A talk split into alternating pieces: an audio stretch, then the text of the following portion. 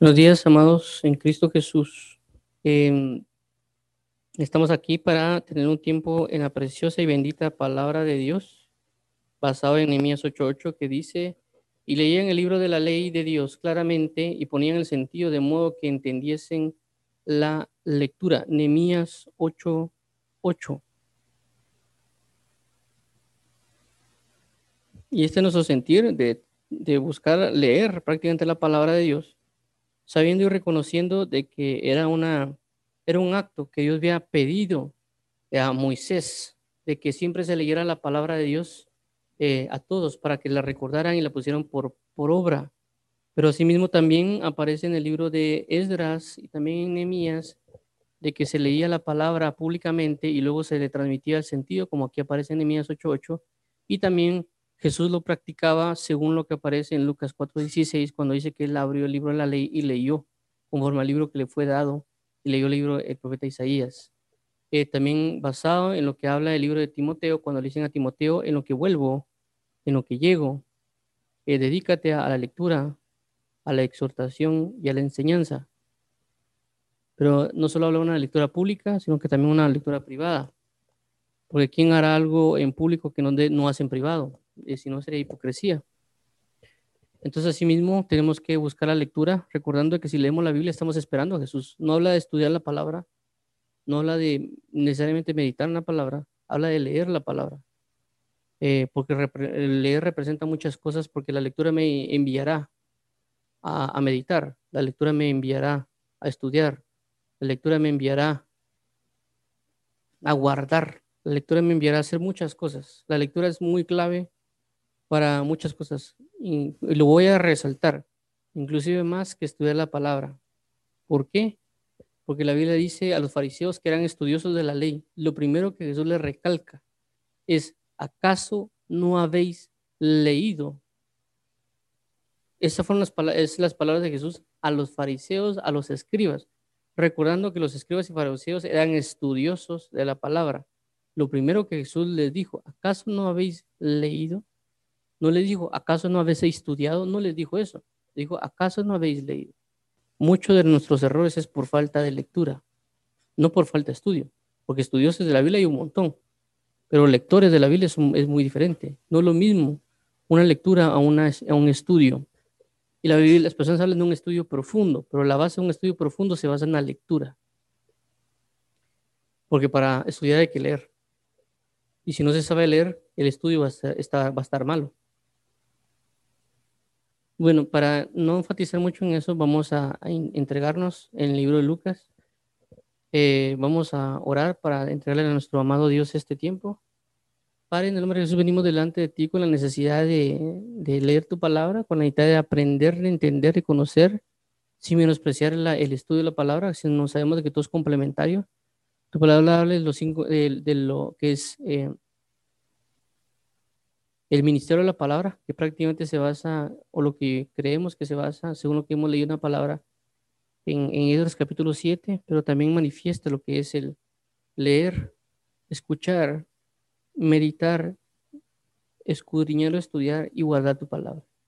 Así que venimos delante de ti con esta necesidad de aprender, de guardar, de meditar, de estudiar, comentar lo que está escrito, para aprender de ti, para conocer de ti y Cristo Jesús maravilloso, Salvador. Te agradecemos por toda esta bendición y gloria que nos das. Ayúdanos, por favor, papito lindo, a transmitir la verdad del Evangelio y a vivir conforme a tu deleite, conforme a tu misericordia, conforme a tu súplica, conforme a tu verdad. Amado mío y bendito mío, Cordero vivo y Santo de Israel. A ti damos la gloria, la honra, el honor, el poder y la alabanza. no soy, papito lindo, en esta lectura. Ayúdanos a aprender de ti. Amado mío, en el nombre maravilloso de Jesús. Amén. Bueno, entonces estamos en el libro, en el capítulo 8 del libro de Lucas. Estamos, eh, ahorita nos tocaría leer prácticamente lo que aquí dice el Lucas 8, 26 al 39, que significa el demoniado gadareno. Es más, creo que ayer lo leímos no, dimos, no comentamos porque fue lo último, pero eh, es bien importante hacerlo. Y hablamos de, también de que la necesidad de, de haberlo leído ayer, era porque tanto lo que leímos ayer de, Lucas, de 8 al 20, del Lucas 8, 22 al 25, que es, Jesús clama, la, calma la tempestad, está relacionado con el endemoniado gadareno. Aunque aparentemente parece, parecen historias diferentes, es una misma eh, por el contexto que se habla. Por eso mismo voy a, voy a volver a leer Lucas 8, 22 al 25 y luego vamos a ya caer a la lectura de hoy que es Lucas 26 al 39. Esto por dar, eh, como vuelvo a mencionar, el contexto de la, de la pauta de por qué eh, se ocasionó la, tempestad.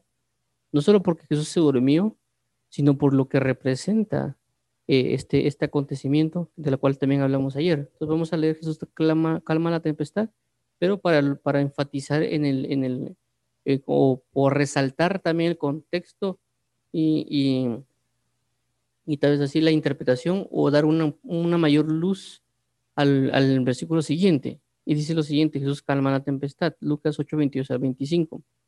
Dice, aconteció un día que entró en una barca con sus discípulos y les dijo, pasemos al otro lado del lago. Y partieron. Pero mientras navegaban, él se durmió y se desencadenó una tempestad de viento en el lago y se anegaban y peligraban. 24. Y vinieron a él y le despertaron diciendo, Maestro, Maestro, que perecemos. Despertando él, reprendió el, al viento y a las olas, y cesaron. Y se hizo bonanza. 25. Y les dijo, ¿dónde está vuestra fe? Y atemorizados se maravillaban y decían unos a otros, ¿quién es este que aún los vientos y las aguas manda y lo obedecen? Ese es el, versículo Jesús calma la tempestad. Vuelvo a resaltarlo. Es parte importante para este otro versículo. Dice lo siguiente, Lucas 8, 26 al 39, el endemoniado gadareno. Dice, y arribaron a la tierra de los gadarenos, que está en la ribera apuesta a Galilea. 27, al llegar él a tierra, vino a su encuentro un hombre de la ciudad, endemoniado desde hacía mucho tiempo y no vestía ropa, ni moraba en casa, sino en los sepulcros 28. Este, al ver a Jesús, lanzó un gran grito y postrándose a sus pies, exclamó a gran voz, ¿qué tienes conmigo, Jesús, Hijo de Dios Altísimo? Te ruego que no me atormentes. 29. Porque mandaba al espíritu inmundo que saliese del hombre, pues hacía mucho tiempo que se había apoderado de él y le ataba con cadenas y grillos, pero rompiendo las cadenas, era impelido, por el demonio a los desiertos. 30. Y le preguntó Jesús diciendo, ¿cómo te llamas? Y él le dijo, Legión, porque muchos demonios habían entrado, habían entrado en él. 31. Y le rogaba que no lo mandase ir al abismo. 32. Había allí un hato de muchos cerdos que pasían en el monte y le rogaron que los dejase entrar en ellos. Y le dio permiso. 33. Y los demonios salidos del hombre entraron en los, en los cerdos, y el hato se precipitó por un despeñadero al lago y se ahogó. 34.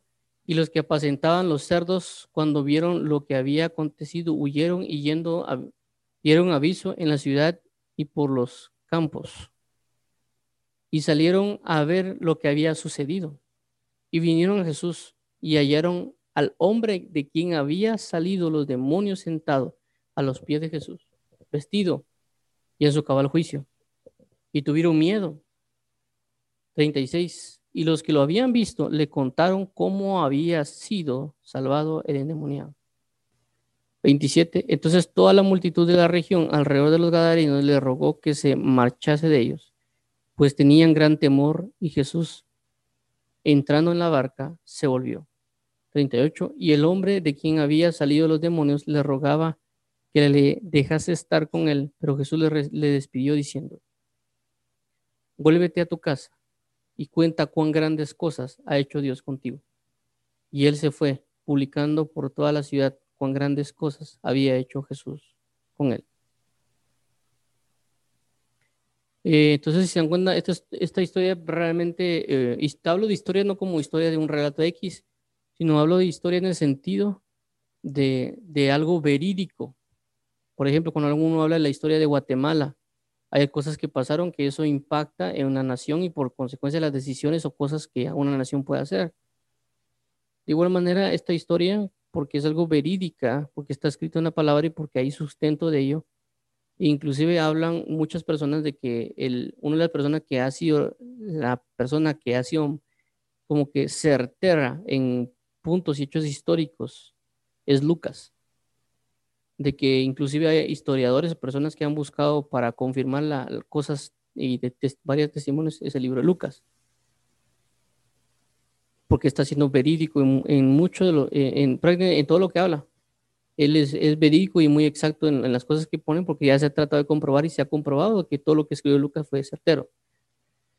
Entonces, eh, mencionando esto, el, el, endemoniado gadareno eh, realmente nos trae muchas enseñanzas y creo que es una de las, una de las enseñanzas que, que pues eh, en cierta manera ha tocado mi vida y ha enseñado mucho de todo lo que, del todo lo que representa y habla el endemoniado gadareno.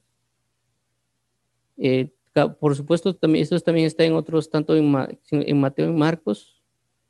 Eh, ya lo hemos hablado también cuando estamos en, Mateo y Marcos. Creo que cuando hablamos del endemoniado gadareno en, el libro de Marcos, nos hicimos casi 12, 12, 12 enseñanzas, creo yo, más o menos, por toda la riqueza que encierra y, comentamos acerca de, de, esto, porque es bastante bastante impresionante todo lo que ocurre con este sentido. Y como vuelvo a mencionar, el versículo anterior o, los versículos anteriores cuando habla de demonio y habla de la tormenta, la tormenta se produjo a causa de la liberación que iba a venir sobre el demonio gadareno. Es decir, la tormenta no pasó porque sí, la tormenta no pasó porque, ah, bueno, le queremos molestar hoy a Jesús y a sus discípulos, sino que realmente era Jesús con el conocimiento y entendimiento bajo la dirección de Dios y del Espíritu Santo, de que tenía que llegar al, otro lugar para liberar a alguien. Y una de las cosas que hace Jesús antes de ir a liberar es descansar por la contienda espiritual que iba a haber.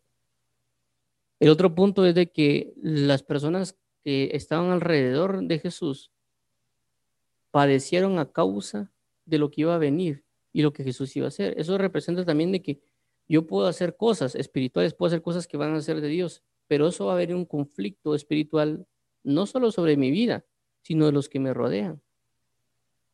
Como ya mencionamos en el caso de Jesús y de la barca, aquí está, cuando dice, y Jesús, él se durmió, es decir, Jesús sabía su misión, Jesús sabía lo que iba a hacer, Jesús tenía entendido, y bueno, dijo, bueno, voy a descansar, porque lo que me, como lo que me va a tocar que hacer, va a haber un conflicto espiritual, mejor voy a descansar mi cuerpo. Vuelvo a mencionarlo, Jesús también tenía que cuidar su cuerpo y otras cosas más, también Jesús comía, etcétera. Y son ejemplos que tenemos que ver, lo puede ser sencillo pero hay una necesidad de dormir también. Entonces, eh, vemos de que la tormenta afecta alrededor de todo lo que había en ese momento y donde Jesús estaba. Jesús no la afectó, es decir, a nosotros puede ser que la guerra espiritual, puede ser de que los problemas que están alrededor, que, que vienen a nuestras vidas por causa de la obra que nosotros vayamos a hacer en Dios, puede ser que venga y nosotros no nos afecte, estemos tranquilísimos, estemos bien, estemos durmiendo así como Jesús. Pero a las personas que están alrededor nuestros les va a afectar esa situación. Eso ya lo vimos ayer cuando hablamos de Jonás, que Jonás le pasa como Jesús, solo que Jonás fue en desobediencia y Cristo fue en obediencia.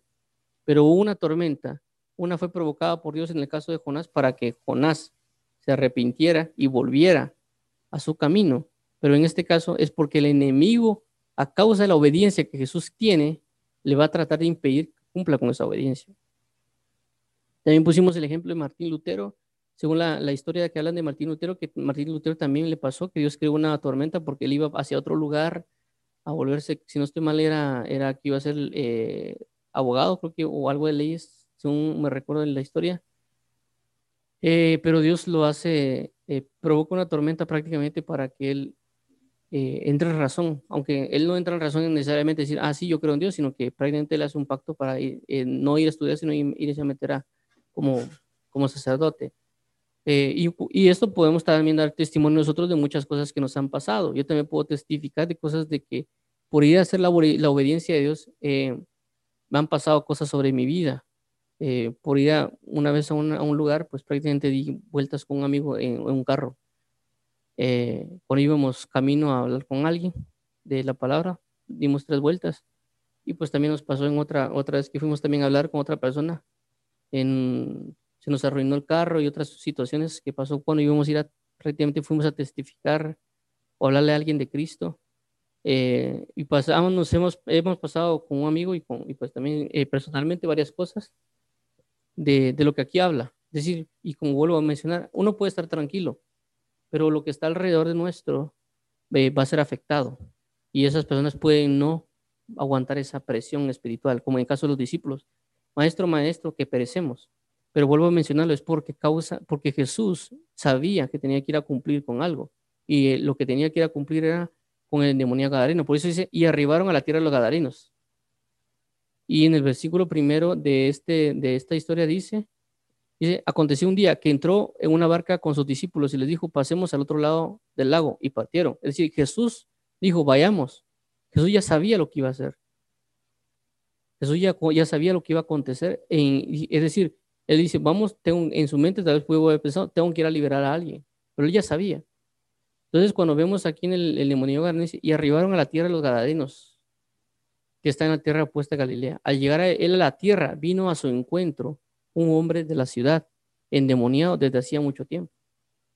Entonces vemos de que esto que acontece de la tormenta, vemos como un demonio por o demonios por querer tener la posesión de un hombre, de un cuerpo, tienen la capacidad de provocar efectos sobre los ambientes, eh, como también lo habla la Biblia en Efesios capítulo 2, si no está mal, dice, y el príncipe de la potestad del aire, que gobierna en los hijos de desobediencia. Pero recordemos esto y tomémoslo muy en cuenta. Esto no es misticismo, esto es una claridad y una forma de vida en el Evangelio. Y como vuelvo a resaltarlo, esto acontece en toda la palabra y lo deja ver la palabra, porque ojo, recordemos que el enemigo tiene poderes pero Dios tiene un poder mucho mayor. Recordemos que Josué dijo, detente sol en Gabaón, y el sol se detuvo. También la Biblia habla como eh, le piden a Isaías, a, un, profeta, y le dicen, pide a Dios lo que quieras, y que, que el reloj se detenga o que, que se adelante tanto tiempo o retroceda tanto tiempo. Y habían cosas sobre los, los aires, sobre lo que, había, lo que había acontecer. Hay muchas cosas que, que se involucran los acontecimientos, vientos o tiempos que pueden suceder, pero también el enemigo tiene una potestad que Dios le permite que pueda realizar para una enseñanza o para algo que se, para que la persona reaccione y se dé cuenta que lo que está viviendo no es normal en el aspecto de que inclusive uno le puede poner una importancia. Y ver de que si el enemigo se está presentando con tal nivel, es porque hay algo importante. Entonces, eso es lo que tenemos que hacer mención. Es decir, no es lo mismo que alguien venga y trate de atacar a un presidente de una isla X eh, o la más pobre y lo trate de quitar y que tal vez ni, ni va a salir en las noticias. Y si sale, lo, van a salir así como que eh, en, en, breves noticias el, eh, tal presidente fue atacado y, le fue quitado el poder. Vez puede ser algo breve, pero si le quieren quitar el poder al presidente de los Estados Unidos eso se vuelve noticia mundial e inclusive pueden hacer hasta una investigación y una cuestión de meses o de años solo para explicar lo que pasó con ese presidente, porque es una de las naciones más importantes aparentemente del mundo. Entonces, cuando el enemigo se presenta de esta manera, significa el involucramiento tan grande de lo que representa una liberación de parte de Dios y que por eso podemos tomar en cuenta que hay momentos en nuestras vidas que nosotros queremos ser libres pero cuando queremos ser libres se nos presenta una gran cantidad de problemas, porque a veces provocan que nos decepcionemos y demás, porque el enemigo sabe, el enemigo sabe de que si nosotros somos libres a consecuencia de nuestra libertad, vamos a poder libertar a otros. No recuerdo aquí, creo que lo acabo de leer, pero no. Aquí está, vamos a ver. Es en el versículo el versículo 30. Aquí está, el 38 dice, y el hombre de quien había salido los demonios rogaba que le dejase estar con él y Jesús le despidió diciendo, vuelve a tu casa y cuenta cuán grandes cosas ha hecho Dios contigo. Y él se fue, publicando toda la ciudad cuán grandes cosas había hecho Jesús, Jesús con él. Entonces vemos de que él es liberado. La causa de la liberación de, de este endemoniado provoca. Imagínense, solo dense cuenta, con los discípulos Jesús tuvo que mantenerlos prácticamente tres años y medio con él y los envía a predicar una vez, luego regresan y todavía los retiene y les dice todavía, y quédense aquí y recibiréis poder. A eso le dice prácticamente a los discípulos. Pero al endemoniado gareno no. A los discípulos dice, vayan y, hagan.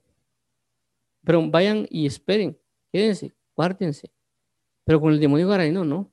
Inclusive llama a muchos y le dice, vengan conmigo, estén conmigo. Pero el endemoniado gareno no le dice eso. Al endemoniado le dice, lo libera. Y el demonio quiere estar con Jesús. Quiere ser un discípulo que esté pegado a él, ligado a él, yendo con él. Y Jesús le dice que no. Dice más bien, ve a tu casa y declara las obras. Es decir, a este automáticamente lo libera y lo envía. Cuando los apóstoles tuvo que estar con ellos tanto tiempo para enseñarles y enviarles a una obra.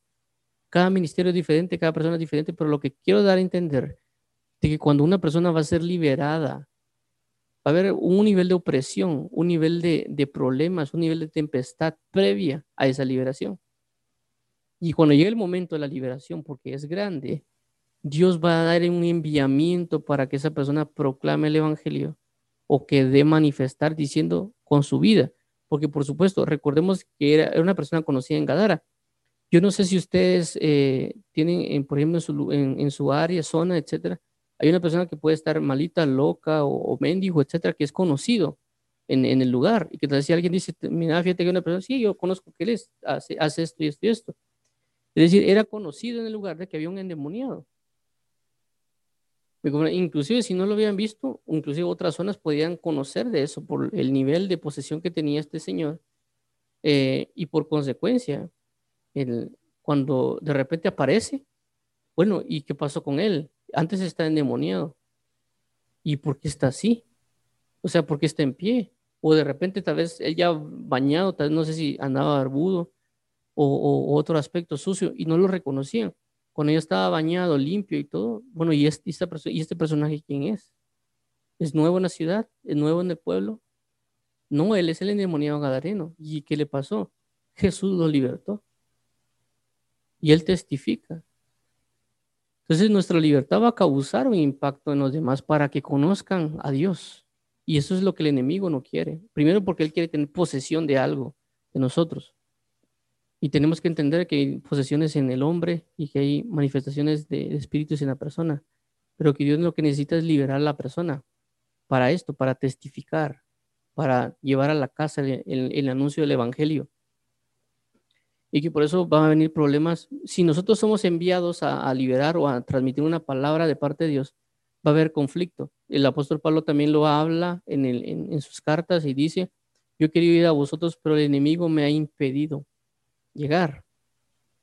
Entonces el, el, apóstol Pablo también sufría cosas de que el enemigo impedía que él llegara a transmitir la palabra de Dios. En el libro Romanos dice, yo quiero ir a impartirlos algún don espiritual. Entonces el enemigo se va a oponer a, la palabra y la predicación del Evangelio y va a usar cosas, eh, inclusive tormentas o, lluvia o cualquier otra cosa con tal de que nosotros no lleguemos. Pero también puede Dios usar esos medios para que uno no llegue a hacer lo que debe hacer, porque puede ser que va a hacer algo uno malo y pues Dios va a impedir de una manera y va a utilizar ciertos medios. La idea es estar bien centrado en, en, la obediencia, que uno conozca eso para entender si es Dios el que lo está estorbando a uno o es el enemigo que lo está estorbando. Y que puede ser, como vuelvo a mencionar, puede ser que llueva, puede ser que haya una tormenta, puede pasar cualquier cosa que uno puede pensar, no, está lloviendo, ¿por qué? Porque salió en las noticias que va a llover, porque hay un huracán X o Y, Z. Pero puede ser Dios mismo diciendo a alguien, mira, no. Anunciándole y decirle a alguien, específicamente por alguien, decirle, mira, no eso no va a ser así. Voy a poner una tormenta con tal de que no vayas. Y esto lo vuelvo a resaltarlo, el libro de Jonás. Jonás, Dios le hace una tormenta y afecta a todos. Y todos pensaron, eh, ¿qué está pasando? Le claman a sus dioses, le hablan a sus dioses, no pasa absolutamente nada. Y cuando dicen Jonás, clama a tu Dios. Y él dice, es que es por causa de mí que hay esta tormenta. ¿Saben cómo solucionarla? Échenme en el mar y así se, se solucionará. Es decir, para todas las personas que no creían, que no conocían, que no sabían, la tormenta apareció de la nada.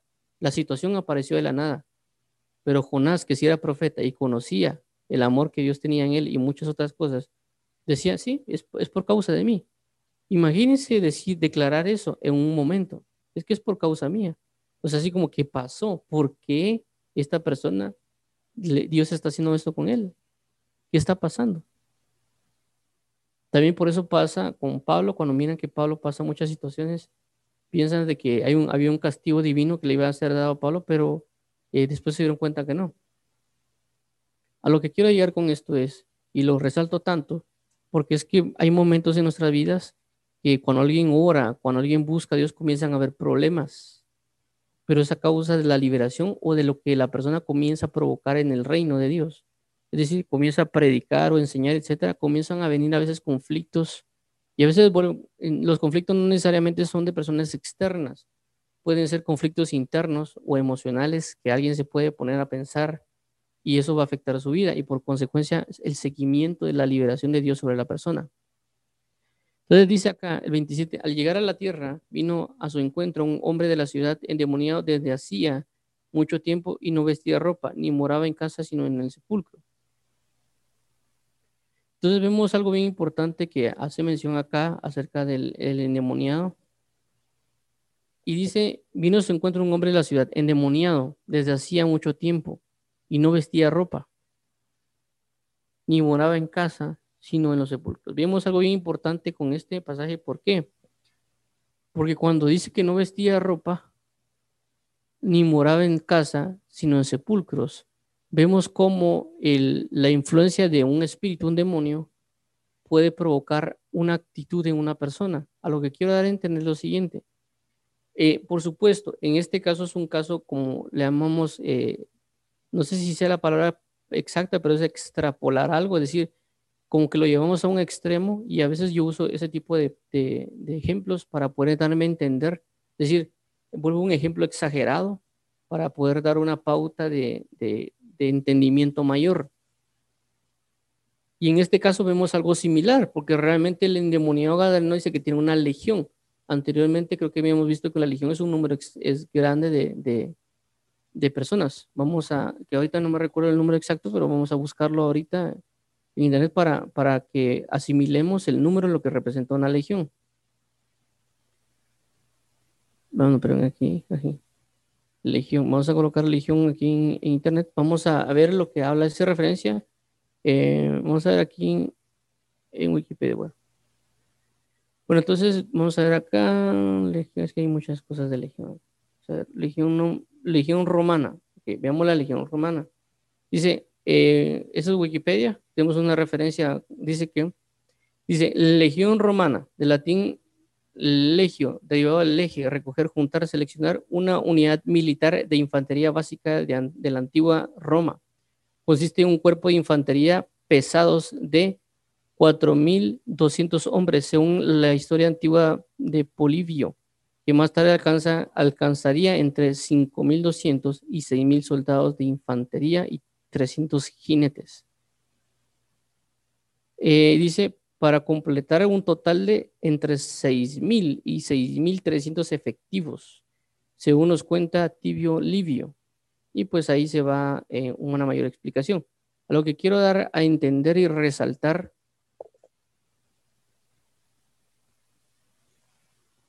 es lo siguiente. quiero ver si... No, ok, permítame. Pues sí está bien. Entonces, a lo que, a lo que quiero eh, resaltar eh, con respecto a, lo que habla del inmobiliario ¿no? y lo que les he hablado de, como, de la expresión de, de una gran cantidad de cosas, como la extrapolar o, aparentemente exagerar un ejemplo para entenderlo o verlo de, de, dimensiones, es de que, vamos a ver acá, aquí está, el 30, dice, y le preguntó Jesús diciendo, ¿cómo te llamas? Y él dijo, Legión. Estamos hablando, dice, ¿por qué? Dice, porque muchos demonios había dentro de él. Entonces él dijo, yo me amo Legión. ¿Por qué? Porque había muchos demonios. Entonces, si vemos lo que acabamos de leer ahí en, el texto de Wikipedia acerca de, lo que es una legión, dice que es alrededor de 6.000 o 6.000 y pico de, personas.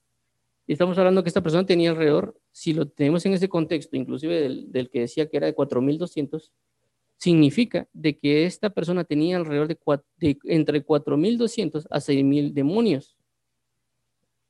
¿Y qué, qué provocó en esta persona esos demonios? Provocó de que él se despojara de sus vestimentas y provocó que, morara en, eh, que no morara en ninguna casa y provocó que estuviera en sepulcros. Entonces, ¿qué, qué me quiere entender a mí? De que esto es un, ejemplo, si lo queremos ver, por, como ya mencioné, un ejemplo que es extremo, es decir, algo que está viviendo una persona literalmente y todo lo que puede ocasionar este gran nivel de posesión.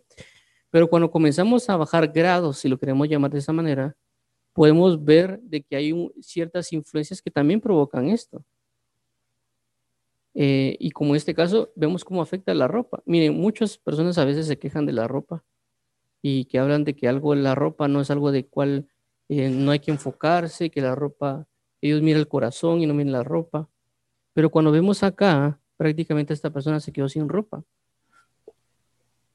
Y cuando vemos el libro de Apocalipsis, capítulo 3, eh, habla de la iglesia de Sardis, dice, al que venciere, yo le daré de, lo vestiré con vestiduras eh, de lino fino, es decir, con vestiduras blancas.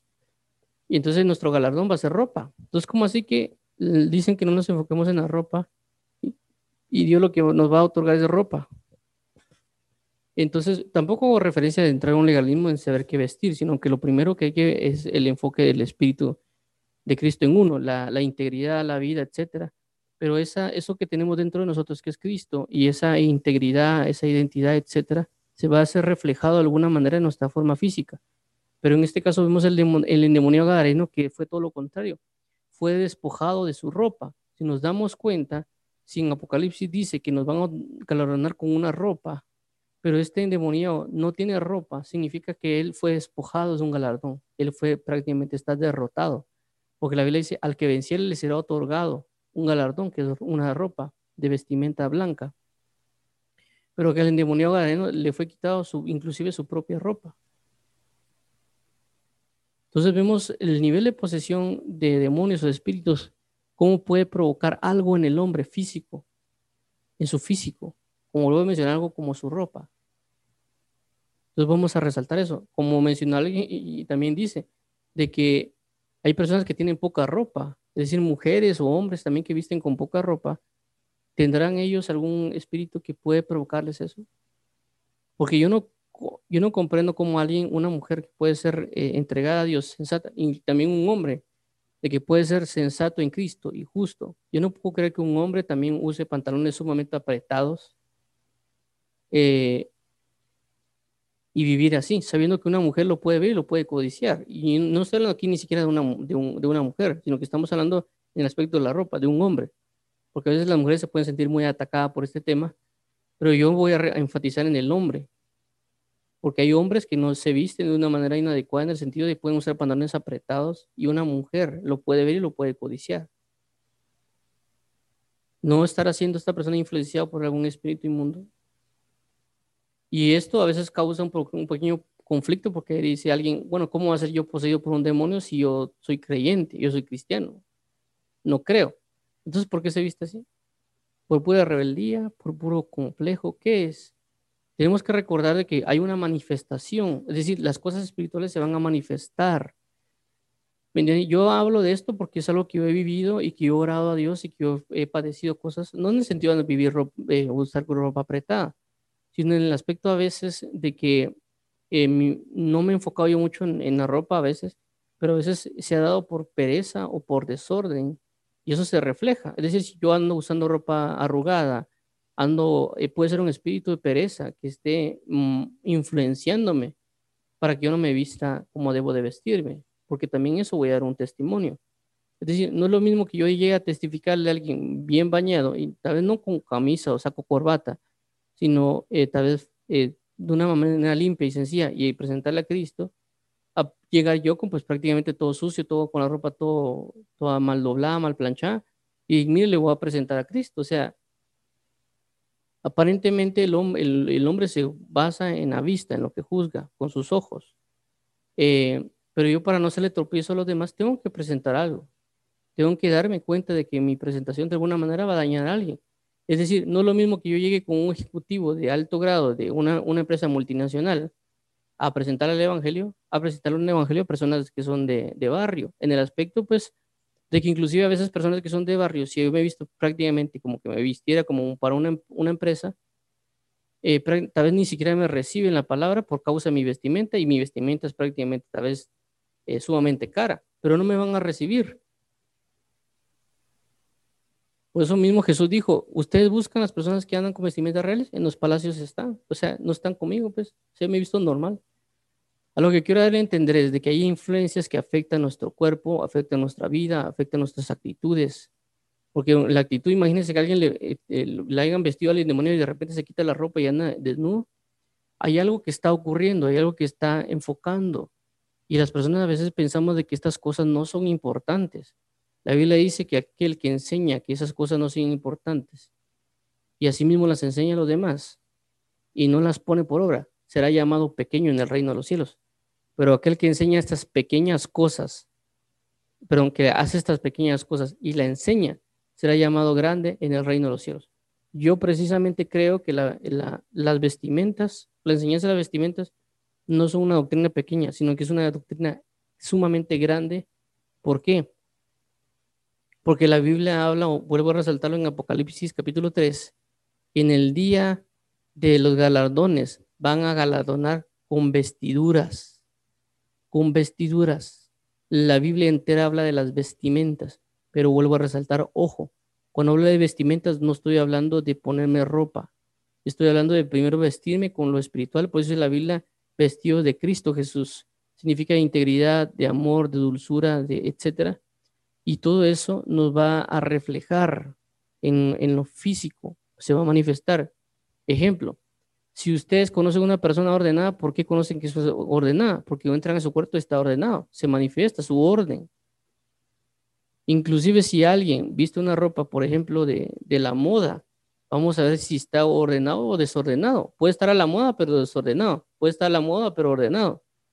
Porque hay algo en él que lo refleja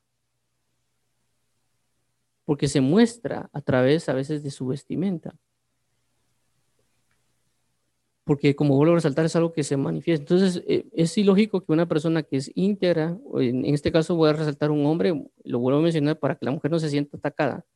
Decía, es ilógico que un hombre se va a vestir con un pantalón sumamente apretado o que un hombre va a andar sin camisa, sabiendo que puede ocasionar eh, que una mujer caiga en un pecado, de que la mujer codicia al hombre, porque no solo los hombres codician a las mujeres, las mujeres también codician a los hombres, que pueda codiciar al hombre a causa de su vestimenta. Porque recordemos que hay vestimentas que son sensuales, que son específicamente creadas para ejecutar una sensualidad. Entonces, ¿cómo es de que este hombre va a utilizar esas vestiduras que son sensuales? Van a provocar que una mujer caiga a causa de, de provocar esa sensualidad. Entonces vuelvo a mencionarlo como el ejemplo del demonio Gadareno, porque lo que había dentro de él provocó que se quitara las vestiduras. No que se colocara ciertas vestiduras, sino que provocara que se las quitara. Vuelvo a resaltarlo. No lo estoy haciendo solo por el hecho de la ropa, sino y porque mi énfasis es el, el hecho de lo que hay dentro del hombre, porque yo tengo entendido, según lo que la palabra deja de ver, de que toda persona que, la, prácticamente que las vestiduras son, son un galardón, tanto del lado de la luz como del lado de las tinieblas. Las ropas son un galardón. Y para que vean que no estoy hablando mentiras, vamos a mostrarlo otra vez en Apocalipsis capítulo 3, porque está escrito.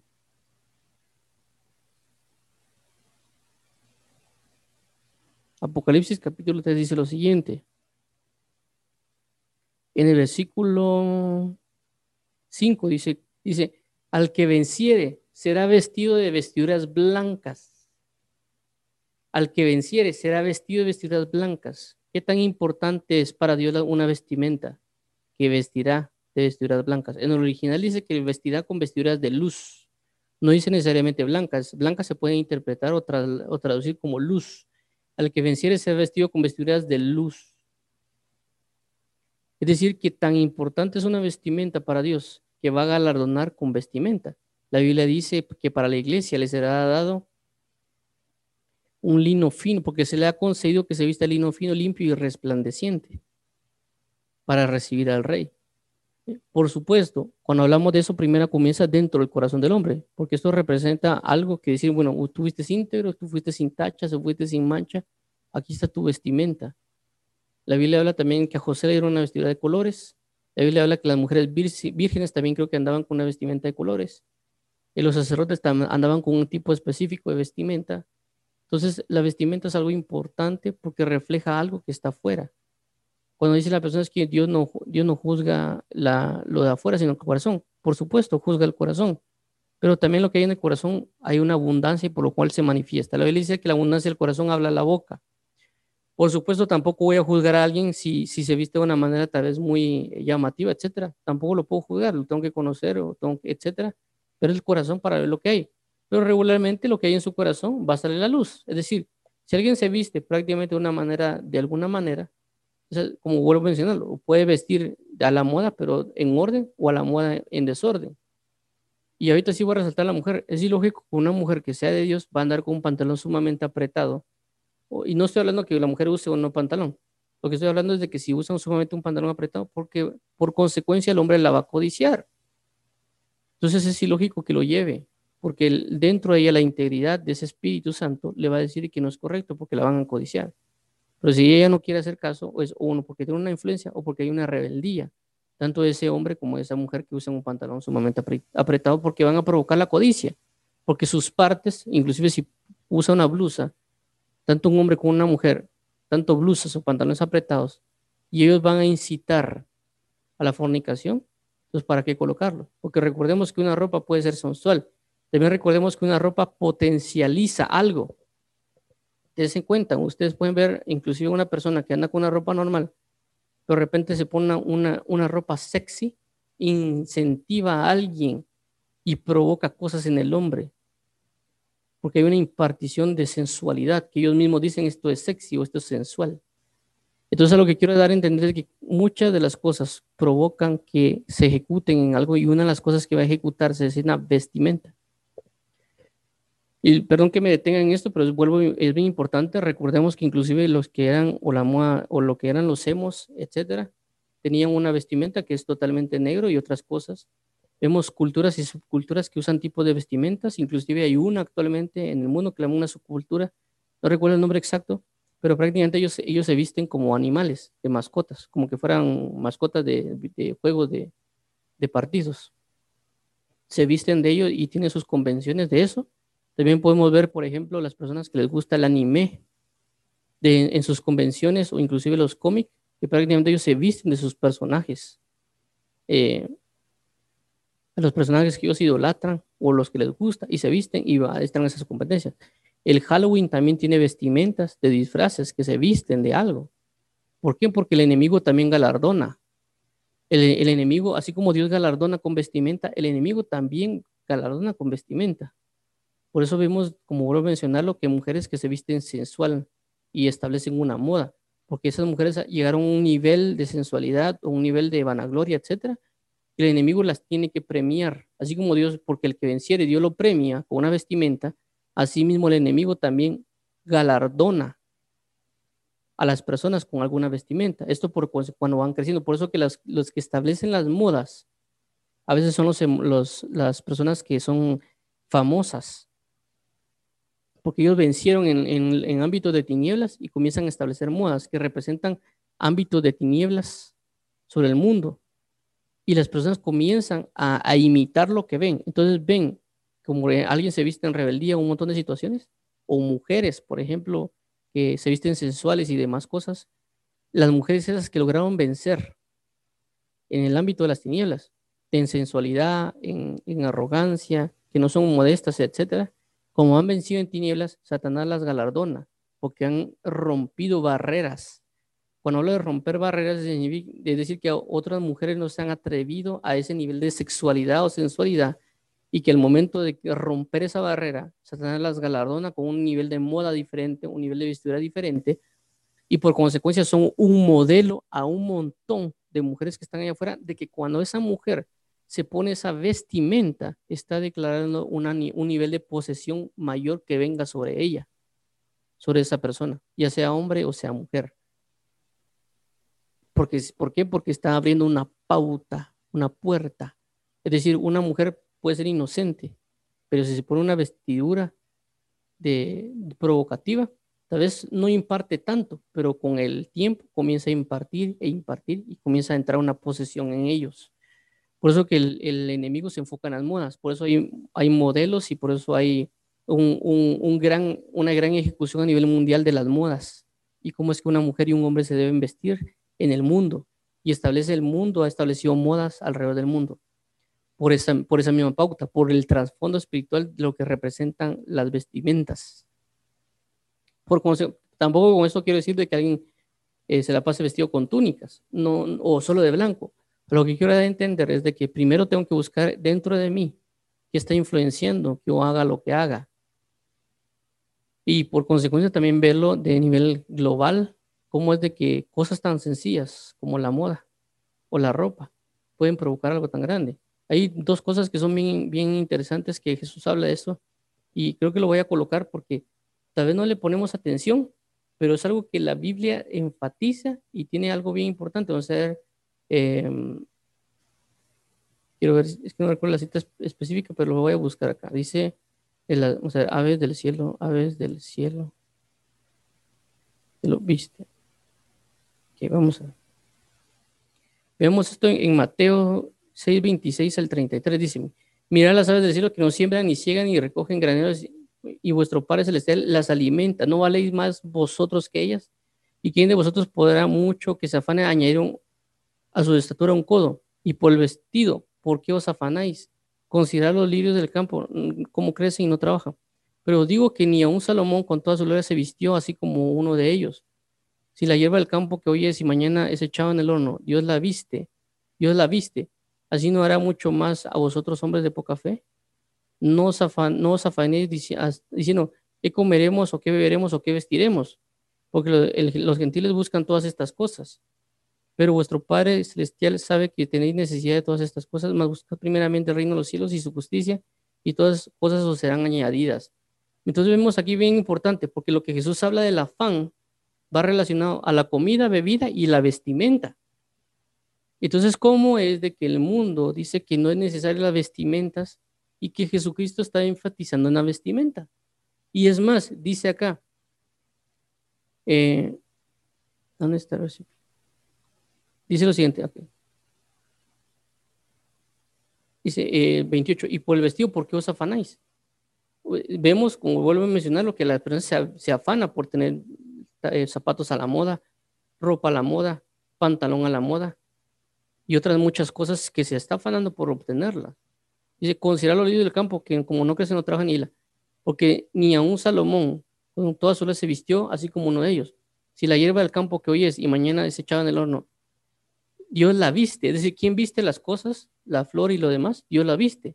Dios hace que la viste. No hará mucho más a vosotros hombres de poca fe. Es decir, que Dios me puede vestir también. Es decir, primero vuelvo a mencionar lo interior, pero también me va a enseñar a vestirme exteriormente. Yo vuelvo a testificar esto y lo vuelvo a mencionar porque yo nunca le ponía atención a la ropa. Además, no, me interesa hasta cierto punto.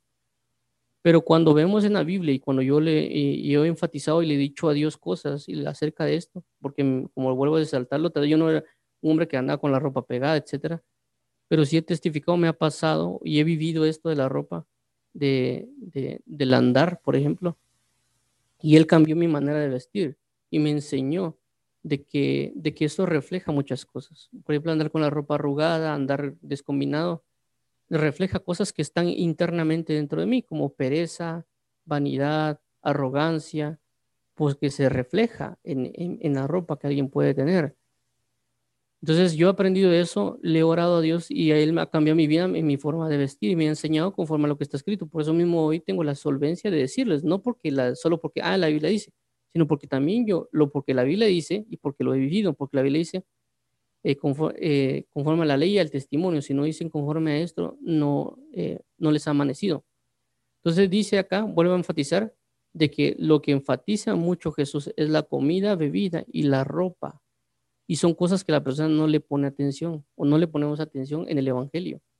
Una de las primeras pautas que pone el apóstol Pablo en el libro de Hechos dice, eh, y esto colocamos, que no coman del ofrecido a los ídolos. Eso establece la comida. El mandamiento de los gentiles. No comer con los ídolos. Y en el caso que vemos acá de la vestimenta, el endemoniado quedó sin vestimentas. Entonces, vuelvo a mencionarlo, puede aparentemente ser algo que es una gran controversia. El problema está que a veces, como ya he resaltado en otras, en otras ocasiones, queremos ver eh, únicamente aspectos de, de, temas, por así decirlo en la Biblia. Ah, la tema de, el tema de tal cosa, el tema, ¿será que la mujer puede llevar pantalón o no? Pero no vemos realmente el trasfondo, que como yo vuelvo a mencionarlo, la integridad que hay dentro del hombre, pero cómo esa integridad que alguien tiene dentro de él se manifiesta en lo que puede tener afuera. Eso no significa, vuelvo a resaltar, que una mujer no tenga integridad porque usa pantalón de, lona. No. Significa de que a veces hay, como vuelvo a resaltar, hay cosas que el enemigo ciega y como ciega no nos deja ver. Por eso dice Jesús que él vino a abrir los ojos a los ciegos, a los, que tienen pecado. Es decir, no tenemos, a veces no conocemos que tenemos pecado. A veces no conocemos de que las cosas que hacemos están mal. Como vuelvo a mencionar, a mí yo andar con prácticamente con eh, una playera arrugada y andar así, inclusive en el trabajo. Solo me ponía una chumpa para que no se viera y andaba caminando por ahí con mi chumpa, inclusive había un gran sol. Contarle que no vieran la playera que estaba arrugada, prácticamente eso es, eh, primero una irresponsabilidad, porque no sea que me toque llegar con un cliente y por consecuencia si me viera arrugado, dice, bueno, esta persona ni si sabe planchar la playera, ¿cómo me va, a hacer un buen software? Entonces, eh, uno puede causar tropiezo, ¿me entiende? Es decir, eh, puede ser que una persona aparentemente no, para él nuestro fiel, lo voy a poner, voy, a resaltarlo en la mujer para poner este ejemplo. Puede ser que para una mujer no sea necesario, o sea, no es pecado para ella ponerse un pantalón sumamente apretado. Puede ser que no sea pecado, inclusive dice que en la Biblia que no, que la Biblia dice que no es pecado. La Biblia, y puede resaltar todos los versículos que quiera y puede justificarse todo lo que quiera. Está bien, no hay problema. Lo puede hacer. El problema no es ese. El problema es de que si eso es ocasión de caer para los demás, no se tiene que hacer. El apóstol Pablo dice de que la ley del amor es de que si lo que yo estoy haciendo es, es, de pecado para los demás por la conciencia de los demás, yo lo voy a dejar de hacer. Eso dice el apóstol Pablo, es decir, de que si el apóstol Pablo mira que los demás les, les, es, les es pecado es conciencia comprar chicharrones, en este caso lo traemos al contexto de hoy, ¿verdad? Si él compra chicharrones, pero a su pueblo, a los judíos, les es ocasión de caer, bueno, entonces no, lo, no compro los chicharrones. Si lo compro, lo compro cuando nadie me mire y lo voy a comer solos a la casa. Dice el apóstol Pablo, y yo no haré esto con tal de no causar tropiezo a los demás. Y por causa de eso yo no lo voy a hacer. Y eso lo dice la palabra. Entonces, cuando yo baso eso, ¿qué significa? de que si una mujer dice y dice, bueno, para mí mi conciencia me dice que usar pantalón no es pecado. Y inclusive lo, uso sumamente apretado y para mí no es pecado, es mi, es mi estilo, es mi forma de vida. Pero conforme a lo que dice Pablo, es de que si eso le es ocasión de caer a alguien más, a un hombre, por causa de su vestimenta, esa mujer ya no lo tiene que hacer. No porque, porque para ella no sea pecado, sino que ese tipo de vestimenta puede provocar que una persona de un varón entre en pecado y esa mujer es prácticamente una piedra de tropiezo caminando. Y por consecuencia, esa mujer no lo debería de hacer por amor a los demás, no por el hecho de que ella no, no les ha pecado. Puede ser que su conciencia sea tan madura, de que su madurez, que ojo, no estoy de acuerdo con eso, que use un pantalón sumamente apretado y que allá ande dentro de la iglesia y dice, para mí no es pecado. La Biblia no dice que es pecado, a mí no, Dios no me ha dicho que es pecado. Pero cuando vemos la palabra, si esa persona, eso que está haciendo, le es pecado, es piedra de tropiezo para los demás, no debería hacerlo, por amor a los demás, por la debilidad de la conciencia de los demás. ¿Me comprenden? Ese es el punto principal. Entonces, vuelvo a mencionar esto todo con respecto al Gadareno, como un espíritu, como una, una, una eh, presencia demoníaca puede influenciar en la ropa. En este caso, que él le quite la ropa. En otros aspectos son de que una persona, esa ropa, o perdón, ese espíritu lo puede llevar a, usar un tipo de vestimentas, por ejemplo, en la prostitución. Hay mujeres que se prostituyen y por consecuencia usan ropa para atraer a las personas. Entonces la ropa es importante, como ya mencionamos, de lo que representa este siglo, en el aspecto de, que lo que puede influenciar, es decir, un espíritu puede influenciar cosas externas en mí. Ese es el punto principal. Igual cuando se nombra un rey o en la antigüedad se le colocaba un tipo de vestimenta. Lo que quiero llegar es, la importancia principal es lo que está interiormente dentro de mí. En este caso hay un espíritu, en, el caso que vemos aquí es un espíritu, un demonio. En el caso de, nosotros tenemos el espíritu de Cristo. Pero eso, eso se, tiene, se tiene que reflejar también en nuestro exterior. No significa que andar con vestiduras caras, sino es decir que si yo, si yo tengo el orden de Cristo, tengo que vestirme con orden. Si yo tengo una pureza de Dios, yo tengo que vestirme con pureza. Si yo tengo un Dios que es modesto, tengo que vestirme con modestia. Pero no significa voy a agarrar una ropa modestia, voy a agarrar una ropa ordenada. Significa de que primero lo interior dentro de mí va a cambiar y por consecuencia yo cuando examine la vestimenta que me voy a poner, voy a, voy a examinarlo bajo la naturaleza que hay dentro de mí. La naturaleza bueno, yo estoy yo en orden, bueno, esto no, esto, no, esto, no, esto no está en orden, no me lo voy a poner porque no me gusta. Inclusive la persona le puede decir, esto está ordenado o desordenado. Simple y sencillamente va a tomar algo y se lo va a colocar. Pero va a decir, esto no me gusta. ¿Por qué no me gusta? Pues no sé, pero no me gusta. Pero es porque ya su naturaleza interna cambió. Y por consecuencia, su naturaleza interna cambia. Las decisiones que toma van, se van a reflejar en lo que hace, lo que dice. Entonces eso es lo que quiero llegar con todo esto y la importancia de la vestimenta. Mañana pues vamos a continuar. Me extendí por el mismo punto de que es sumamente importante este tema porque es un, tema de conflicto en la misma iglesia del Señor Jesucristo de la vestimenta. La, regularmente lo tiran hacia la mujer, pero el hombre también, como ya mencioné, por la pereza, la sensualidad, otras cosas que el hombre puede manifestar. Incluso a veces con un hombre con una vestimenta puede representar arrogancia, altivez y soberbia y otras cosas más, pero es por el galardón que las tinieblas les ha otorgado, porque se han involucrado en eso. Eh, ya lo mencionamos, eh, vamos a dejarlo aquí. Me extendí un poco hoy, pero sí era necesario conforme las vestimentas. Vamos a orar para finalizar.